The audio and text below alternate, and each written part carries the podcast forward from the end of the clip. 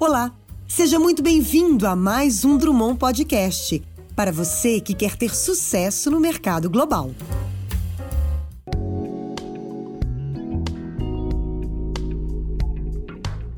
Olá, pessoal. Meu nome é Júnior da Fonseca, sou psicólogo clínico, especialista em psicanálise, e hoje eu estou aqui a convite pelo time de pessoas de comunicação da Drummond Advisor para participar da campanha do Setembro Amarelo, juntamente com duas profissionais de peso na área, também psicólogas, né? Edneia Gonçalves e Maria Beatriz Marinho. Né? Vou pedir para então para cada uma se apresentar, falar um pouquinho da sua experiência. Edneia, fala um pouquinho de você. Então, eu sou Edneia Gonçalves, né? É, estou aqui hoje muito honrada com o convite que eu tive para estar aqui com vocês. E muito fiquei muito emocionada com o convite também, porque eu vi a Drummond nascer, acompanhei, né, estou acompanhando o crescimento da Drummond e tenho carinho enorme por todos os colaboradores da Drummond. Eu, minha trajetória profissional, eu me formei, sou psicólogo, me formei na UFMG, onde eu trabalhei muitos anos, onde me aposentei. Esse período todo eu também tenho clínica, né? No meu consultório eu trabalho com crianças e com as famílias dessas crianças. Né? Então eu pego aí a primeira infância até a adolescência. Então estou aí para falar um pouquinho do que eu possa, né? Vamos ver o que, eu posso contribuir nesse tema de hoje. Ah, que ótimo! Seja muito bem-vinda.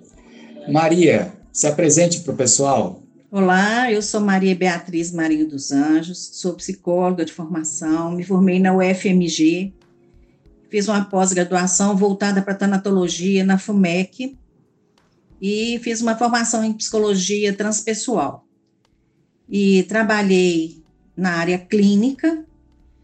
Também tenho uma experiência com dependentes químicos, atendendo os dependentes e as suas famílias. E quero agradecer a Drummond por esse convite, por estar aqui né, com esses colegas, para a gente tratar de um assunto tão importante. Ah, que ótimo. Só para a gente começar a discussão, então, vou trazer aqui alguns dados, né, para a gente contextualizar, né. O mês de setembro ele é foi escolhido como mês de prevenção ao suicídio e dados a gente tem dados alarmantes a respeito do, das mortes, né, nesse sentido. Atualmente no Brasil a gente tem em média aí de um, 13 mil mortes por suicídio por ano e infelizmente a gente observa que são estatísticas crescentes, né? E isso reforça ainda mais a necessidade de se falar a respeito do suicídio, da prevenção, como nós podemos agir para combater e esse mal que vem tirando a vida de tantas pessoas. Bom, é, começar com uma questão para a gente poder começar a discussão. No âmbito da saúde mental, o que, que vocês têm acompanhado na experiência clínica de vocês que possa estar justificando esse aumento no número de suicídios? Olha, na minha experiência com crianças, né, no meu trabalho com crianças, é, eu acho que tem aí um, marco aí divisor, lógico, foi a pandemia, mas antes a, o mundo, as atividades, o dia a dia das crianças, elas já vinham é, sentindo um, um acelerar da vida e ansiedade muito grande das crianças refletindo na escola, nos seus relacionamentos né, é, sociais, nos seus amiguinhos, como em casa. E a pandemia intensificou isso. Né? As crianças mais ansiosas, com problemas de, de aprendizagem que se intensificaram, mas muitos os problemas de comportamento, de relacionamento. As crianças sentiram muito, elas estão em casa com os pais, os pais estão presentes, né? Porque a, maioria dos pais foi para home office E o pai está em casa trabalhando, a criança está com o pai, mas o pai não está emocionalmente com a criança. É um pai que tem uma presença física, um pai e a mãe, né, quando eu falo aí, mas emocionalmente esse pai e essa mãe não estão com uma disponibilidade, com uma afetividade para essa criança. E as crianças criaram N comportamentos, né? A desobediência, a agressão e comportamentos que antes não tinham, né? Essas crianças não tinham e que surgiram, tá?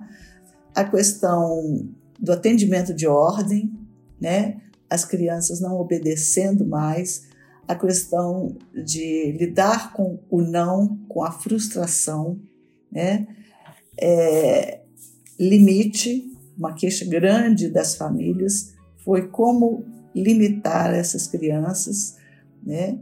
E, e por aí vai, né? Foram tudo se intensificou na pandemia.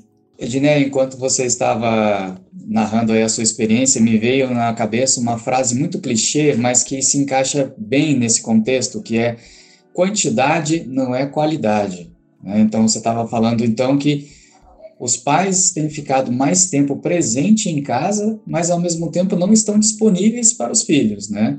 Então é uma, uma prova de que essa frase, embora seja clichê, ela é de fato é, carregada de verdade. Né? Não adianta você ter o pai é, ou a mãe, ou ambos, dentro de casa 24 horas por dia, 7 dias por semana, sendo que ele está ocupado de outras atividades e não consegue se conectar com o filho ou com a filha para poder é, interagir de, de uma maneira saudável, né? Exato. E essa criança foi para o mundo virtual, né? Porque as escolas que retomaram foi o ensino online, agora começando essa etapa, né, híbrida, então as crianças estão muito sofridas realmente, sabe? Muito sofridas mesmo e comportamentos de autoagressão, comportamentos de agredir o irmão, agredir os mais velhos. Então a gente tem observado um crescimento desse tipo de comportamento. É, na minha experiência, eu queria pegar um pouco antes da pandemia, né, dentro dessa pergunta que você colocou, Júnior, é, da questão da saúde mental, do transtorno mental né, é, antes da pandemia, o que chegava para mim, é, os casos que chegavam com essa característica de perspectiva de suicídio, é, era muito na faixa da adolescência, a maior parte das vezes trazido por um adulto que observava ou que a pessoa expunha essas ideias, né, diante de bullying na escola, é, diante de, se, de não se sentir aceito, geralmente vindo de quadros de famílias que já tinham problemas emocionais, características disfuncionais, e a criança cresce nesse ambiente e ela nunca entende é, o que, que, é que realmente está acontecendo e ela começa a achar que ela é a culpada, que ela que não é merecedora de amor. Então ela cresce com um sentimento de menos-valia e é, isso vai tanto desenvolvendo quadros né, de transtornos é, psicológicos e psiquiátricos, quanto é, vai levando para esses comportamentos distorcidos. E a gente vê que o adolescente, ele é muito, ele tende muito a confrontar, né, limite, confrontar os pais, e às vezes eles não medem muita consequência. E a gente vê uma incidência grande de é, tentativa de suicídio em adolescentes que fazem coisas das quais se envergonham depois e não conseguem lidar com as consequências, porque isso não foi previsto, né? Manda nude para o colega de escola que bota na, na, nas redes sociais, põe na internet. E aí a vergonha né, se exacerba e ele não sabe se vai ser aceito, não sabe qual vai ser a reação da família. E ele não vê solução. Agora, a partir da pandemia, é, não é exatamente a minha experiência, mas a experiência de quem é próximo a mim, que atuou todo o tempo no atendimento online, né, desde o começo da pandemia, intensificou muito os casos de ansiedade, de depressão, é, de transtornos, por exemplo, toque, é, transtorno bipolar, pela ausência de todo aquele contexto de vida social que a gente tinha, né, de vida social e de vida profissional, e que esse recolhimento, né, esse afastamento de todas essas coisas que voltam a gente para o externo, trouxeram muita angústia para as pessoas. Então, a gente tem relatos, inclusive, de aumento, né, de um aumento grande das tentativas de suicídio aí durante a pandemia, inclusive de adolescentes e crianças. É curioso que então nós temos dois cenários é, diferentes, mas com perspectivas muito semelhantes, né? Então, pelo que você me contou, Maria, já existia um, num período anterior à pandemia um aumento, então, de ansiedade, de depressão, por conta dessas questões que você abordou, né, dessas dificuldades de convívio familiar, essa falta de organização, né, é, distribuição dos papéis, do afeto, e a pandemia ela veio para agravar o processo, né? É, na verdade, ela exacerbou isso, né, Júnior? Porque o suicídio sempre existiu, problemas emocionais sempre existiram, né? Às vezes eles não são tão, não eram, né, tão falados, até porque esse medo de falar nesse assunto e de isso servir de gatilho para outras pessoas. Né? É, então, eu, o que eu quis diferenciar é que transtornos psicológicos, transtornos psiquiátricos já aconteciam. Né? Agora, o, o quadro da pandemia veio trazer um agravante para esse contexto, porque houve uma mudança muito radical na vida de todo mundo. Né? A gente teve que se voltar, se fechar dentro de casa com as dificuldades que a gente não queria olhar, né? É, com a falta de opção de, de deslocar isso para outros lugares e muitas vezes, né, como a Edneia relatou aí, com a dificuldade de administrar isso, porque o serviço veio para dentro de casa junto com a família. Né? Eu me lembro logo no começo da pandemia, nas, nas reportagens iniciais, falando que a pandemia talvez fosse mostrar as mazelas sociais do Brasil, e se a gente traz isso para a saúde mental, ela tem feito a mesma coisa. Né? Então, pelo que a gente vem percebendo, todos esses problemas que já existiam, eles foram expostos, potencializados de uma maneira que não, em muitos casos a família não teve como continuar contendo, né? Ela não teve como continuar administrando, né, entre aspas, tudo o que estava acontecendo e começou a vazar os problemas e aí o consultório acabou começando a receber parte dessa demanda, né? Exatamente, porque agora aqueles mesmos mecanismos não servem mais. Agora a gente tem que descobrir novos mecanismos para lidar com aqueles problemas que a gente não queria olhar, né? E isso é mundial, foi mundial, né? Foi mundial. Então, assim, é, é, é, trouxe também à tona a questão de quanto essa aceleração da vida, aceleração do mundo virtual, o deslocamento da qualidade das relações para o mundo virtual né? E fez com que a gente perdesse esse potencial de enxergar quem está próximo da gente, né? E, e então agora é, é, a expectativa era essa, né, Júnior? Que a gente que essas mazelas viessem à tona e que a gente melhorasse como ser humano. Que eu não sei se isso realmente está acontecendo, mas que a gente vai ter que se, que a gente está tendo que se reinventar em muitas áreas, com certeza, né? Sim, eu costumo até dizer na prática clínica, tanto no consultório como no tratamento de dependentes químicos, que é onde eu também atuo, que nós nunca estaremos preparados para tudo. Sempre serão apresentadas situações que nós não teremos é, um, um conhecimento prévio para saber lidar. A gente vai ter que aprender na hora e muitas das vezes errando mesmo. Né? Então, quem que imaginaria em 2019 que a pandemia iria acontecer e a gente estaria numa situação tão calamitosa quanto essa? Felizmente a gente vê melhora, mas longe da normalidade que um dia já foi, né? Exatamente. Para a gente continuar a discussão, Edneia, como nós podemos ajudar para mudar essa triste estatística do Brasil de aumento do número de suicídios? Eu, eu vejo que é falar mais dessas dores, né? É, que é, por exemplo, a campanha, né? Esse mês, né? Da campanha de prevenção ao suicídio e que no momento que a gente foca na saúde mental. Né?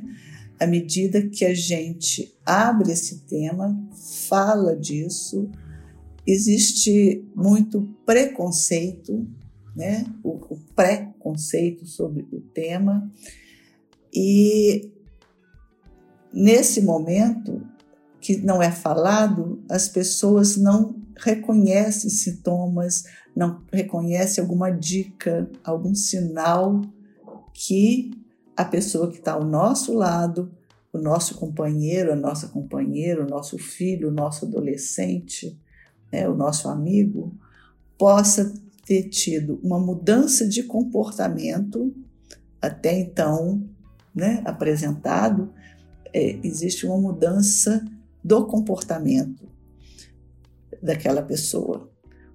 E se ela era tímida, ela aumenta essa timidez. Se era uma pessoa extrovertida, muitas vezes intensifica essa extroversão.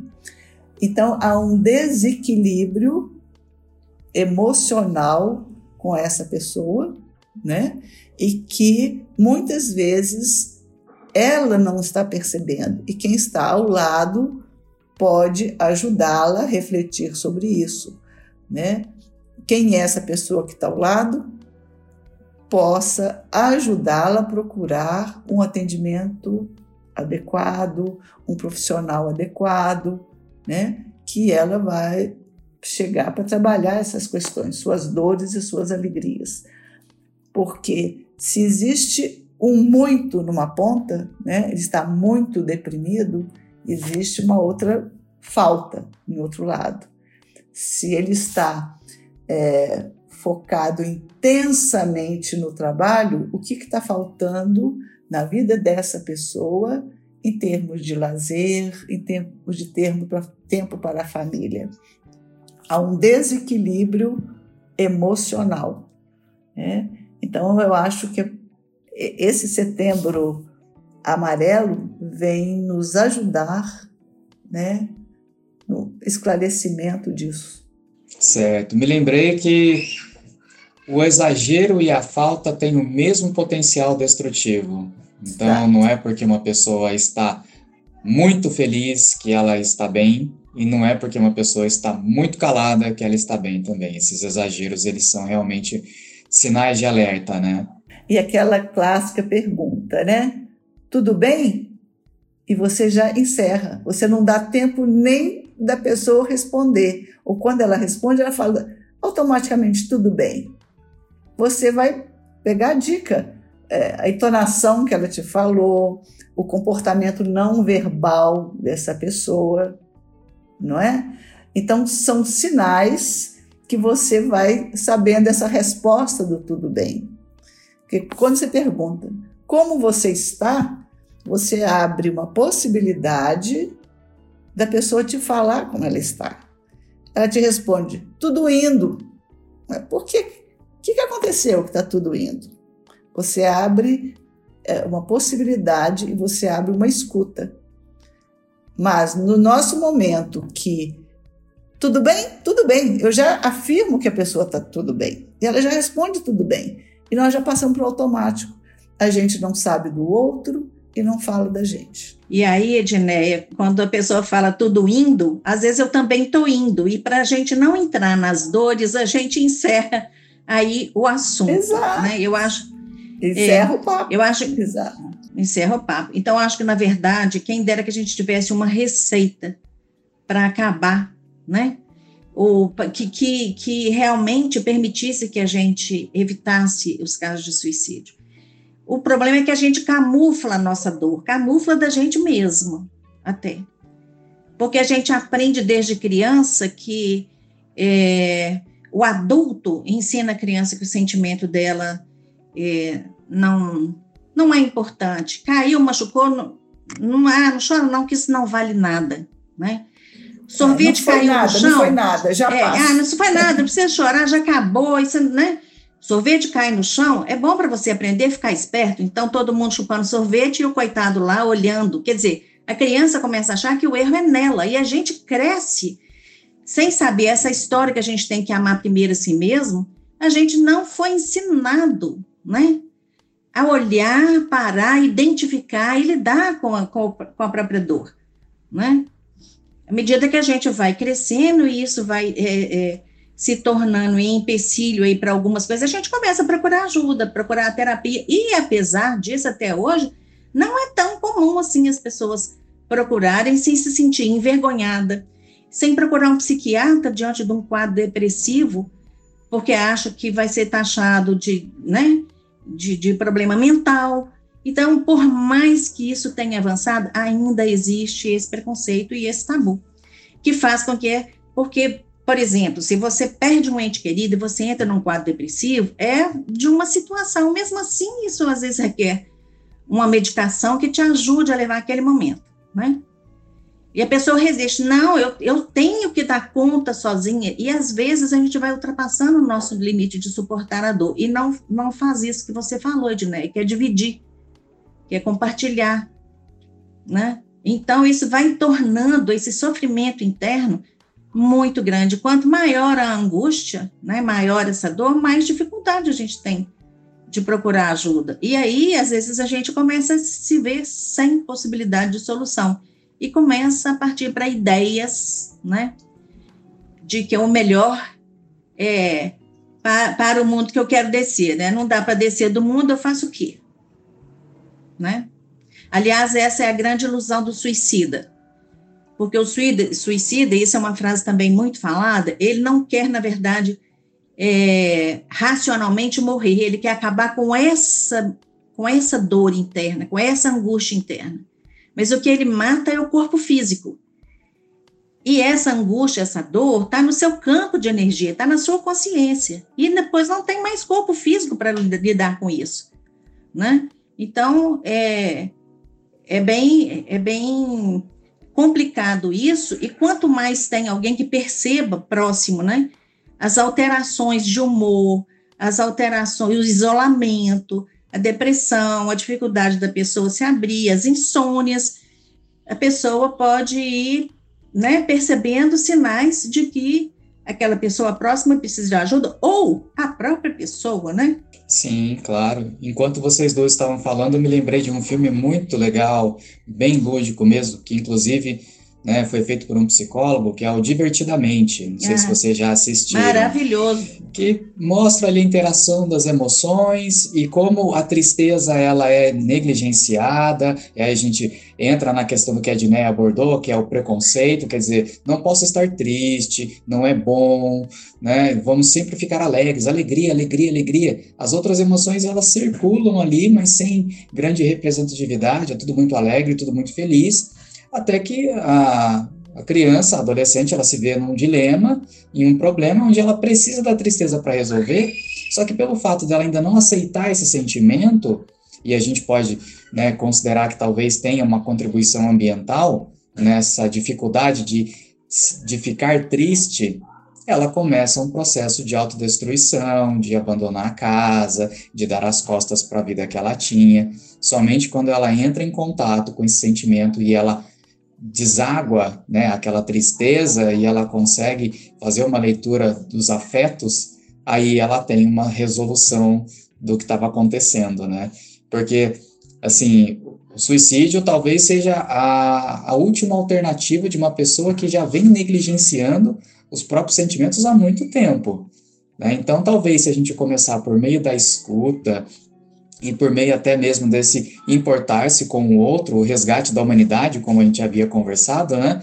talvez isso possa contribuir de uma forma mais significativa para que essas pessoas sequer consigam adoecer a ponto de tentar tirar a própria vida, né?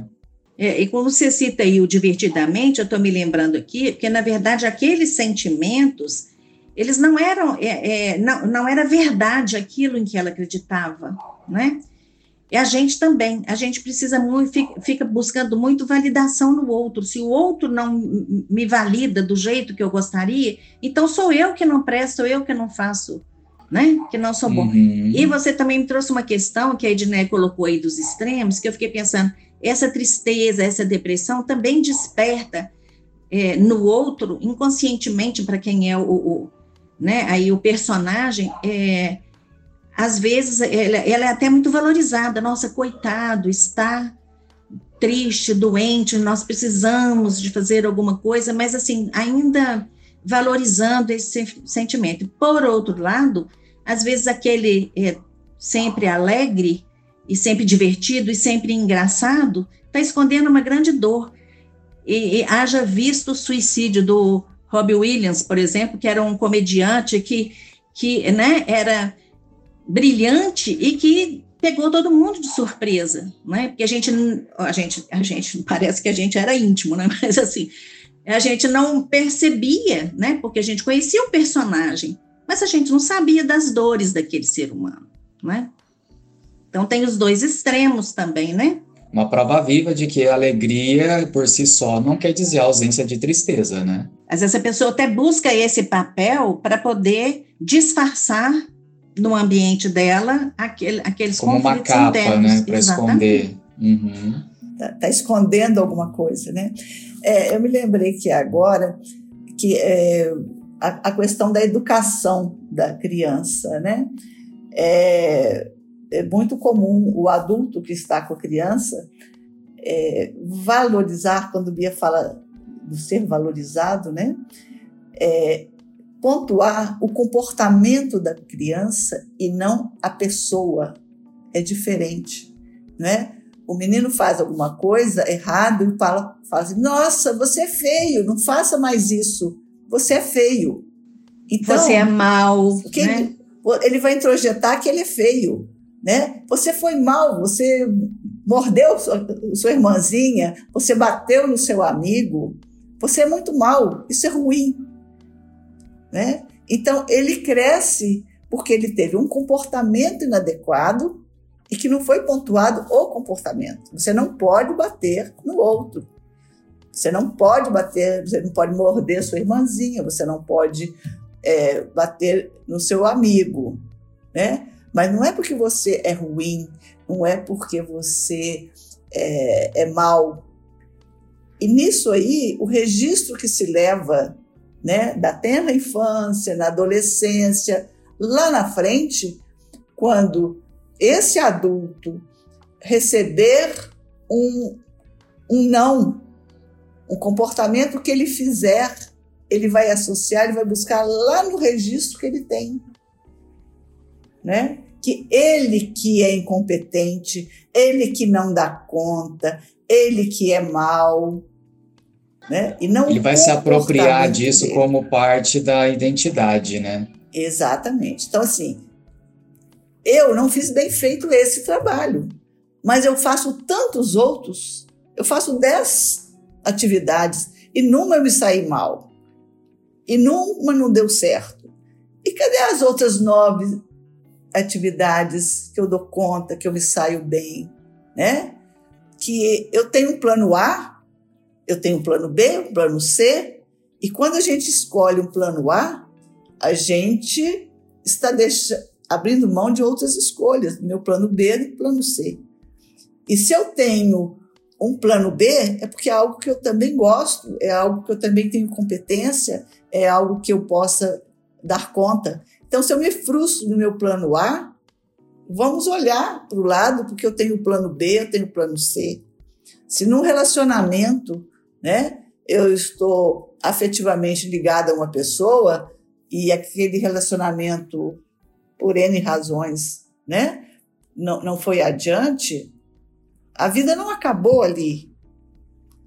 Né? Eu posso me cuidar, trabalhar com a minha dor, com a minha perda, da separação daquele ente querido até aquele momento, e depois eu vou olhar para o lado e vou ver o que se apresenta e vou me abrir para o outro depois que eu trabalhar com o meu momento de perda, do o imaginário que eu tive e que a realidade se impôs e me trouxe para uma realidade que eu preciso lidar com ela. É? Então, eu acho que é importante a gente se pegar essa criança que a gente está educando, essa criança que está recebendo um não hoje, como é que ela vai lidar, reagir à frustração do não, porque vai chegar na nossa adolescência, no nosso adulto, e lá na frente a gente vai educar o filho, o neto, né? e a roda continua. Sim, com certeza. Gostaria de agradecer imensamente a participação de vocês. Foi realmente um prazer estar aqui para a gente discutir de um tema tão delicado, mas ao mesmo tempo tão importante, né? Agradecer também novamente a Drummond pelo convite feito, né, a mim para poder mediar essa conversa, tá bom?